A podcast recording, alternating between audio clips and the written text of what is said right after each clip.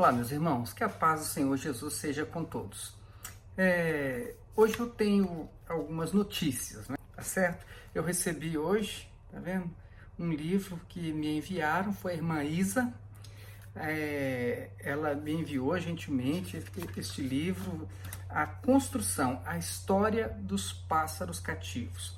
Eu vou até colocar na, na nossa descrição, vou colocar a capa e vou colocar a descrição é, desse livro para quem quiser adquirir. Até porque hoje eu fui levar a Rebequinha na natação, ela fica uma hora ali. Eu levei ela e nesse períodozinho que eu fiquei, eu li todo o livro, né? É um livro pequeno, mas é interessantíssimo. Este livro, ele, ele é uma fábula, é, o escritor é, é um pseudônimo, Aquila Fidelis, e ele conta uma história é, de pássaros que viviam livres em viveiro aberto e de repente, começando ali com uma ventania que houve, é, um ganso, um, um grande ganso, ele com uma amizade com uma outra figura também emblemática, depois eu vou até mostrar para vocês aqui algumas figuras aqui. Com essa figura emblemática, ele começou então a influenciar outros pássaros, mas aquele primeiro pássaro influenciador, ele né, voou para o céu, né, foi embora. E este grande ganso, que nem sabia voar e nem sabia cantar, ele começou ali da terra mesmo, ele começou a comandar aquela revoada de pássaros daquele grande viveiro e ele então começa a naquele viveiro a fazer um lugar é, reservado, privado, com muralhas, e foi também tirando a liberdade dos pássaros, ele, ele podava as asas dos pássaros. E é muito interessante, é um, um livro de uma história muito inteligente. Ele conta aqui, né, embora seja aqui esta uma fábula, mas ele vai relatar o que uma seita faz. E este aqui, inclusive, se você já foi da Igreja Cristã Maranata, você vai identificar, inclusive, os pássaros que estão aqui. Né? Então, é uma, uma construção muito inteligente. Eu não sei se é um homem ou se é uma mulher, mas eu sei que é uma pessoa inteligente, habilidosa. E aí vocês podem ver, irmãos, que na Maranata, né? Eu não sei se ainda tem, mas pelo menos havia ali um grupo de pessoas muito talentosas, inteligentes, criativas. Eu adoro ler né, coisas que são criativas, inteligentes, textos inteligentes. E este aqui é um deles. Então, vejam só, olha os personagens do livro, né? Então, nós temos aqui, ó, ó ilustres pardais, né? Começa com os ilustres pardais. Temos também um grande ganso, que vocês devem conhecer muito bem este grande ganso, tá certo? Temos aqui uma relação de poder e de, de dominação. Nós temos então detalhes sobre esta construção em andamento. Temos aqui as maritacas, né? As, e outras aves que não sabiam voar. E eu descobri então que eu era uma maritaca, né? Descobri aqui neste livro. E ele é, é uma representação muito perfeita. É, havia os pássaros sem asas, amputados, com restrição de liberdade, restrição de talentos, né?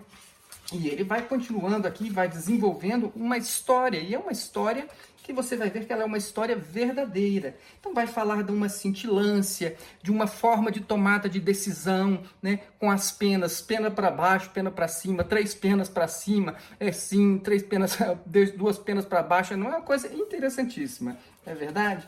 E ele vai construindo, vai construindo toda essa história, né? E, e, vai mostrando também como os pássaros eles vão tendo é, a sua capacidade mental, né? eles vão sendo mitigadas, elas vão sendo restritas aos poucos, porque eles vão sendo dominados mentalmente. E olha só, nós temos a gruta das ideias, nós temos as grutas, o silo das vozes veladas, o local de armazenamento, inclusive até muito interessante, houve aqui um fato, né, que aconteceu, né, nós temos, é, olha uma figura, o avestruz lúdico, vocês, vocês vão saber quem é o avestruz lúdico, a Saracura, a Saracura, que é uma comandante, né, uma professora, na verdade, o Tizil, tem o Cisne, aparecem aqui também outras figuras interessantíssimas. Uma maritaca moralista, uma borboleta risonha. Né? Pinguins entram na história para agir friamente, para descobrir então ali uma grande sujeira que estava ali naquele celeiro. É muito interessante, né? Temos um jovem pássaro azul, né? Talvez muitos vão conhecer, saber quem este jovem pássaro azul. Temos o sábio sabiá, o amoroso quero-quero e também o garrincha nostálgico, né? Todos esses personagens. Olha só o personagem que apareceu aqui, Canário Veloz. Vocês conhecem o Canário Veloz, né? Então é uma é um livro muito interessante, tá certo? É, é uma leitura gostosa, é uma leitura fácil, é uma leitura que vai levar você a fazer conexões com uma realidade. Então, eu recomendo, vale a pena. E eu aproveito para agradecer a Isa. Muito obrigado, minha irmã. Foi um, um grande presente, tá certo? Um grande presente, porque eu adoro esse tipo de leitura. Bom, agora vamos então à nossa informação preocupante. O que, que aconteceu? É, no meu processo, que a Maranata moveu contra mim, o processo civil, é, eu, quando eles entraram, eles entraram com um pedido de liminar para retirada de cinco vídeos do canal, né, pra, é, e também para que eu não pudesse mais postar. Então, a minha advogada, a melhor advogada de Brasília, a doutora Raquel, ela entrou com agravo de instrumento no Tribunal de Justiça do Distrito Federal e quando ela entrou com esse agravo de instrumento, houve uma, uma decisão que foi né, é, liminar ali, mandando então é, que o processo ficasse, é, que, a, que aquela decisão liminar da juíza, ela então não fosse cumprida, então eu não precisei retirar os meus vídeos e pude continuar publicando. Mas aí o que, que aconteceu? É, a juíza deu um despacho no processo é, para a secretaria, dizendo o seguinte, para aguardar então a decisão final no processo ali do TJ, que era o processo do meu agravo. A doutora Raquel e também os advogados da Maranata entenderam que o processo estava suspenso, né? porque ela mandou aguardar.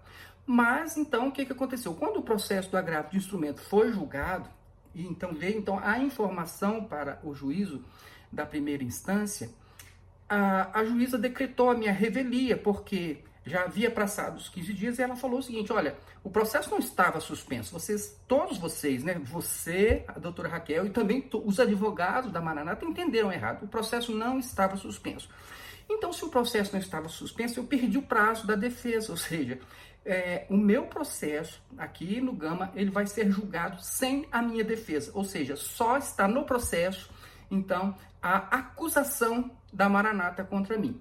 Tá certo? Então vai ser um processo que vai ser julgado sem eu poder me defender, né? No pleno Estado democrático de direito, eu vou passar por uma situação dessa e que vai ser bom, né? Porque é o seguinte, de toda forma, nós, é, é, dependendo da decisão, nós vamos recorrer. Agora, imagine a seguinte situação, né?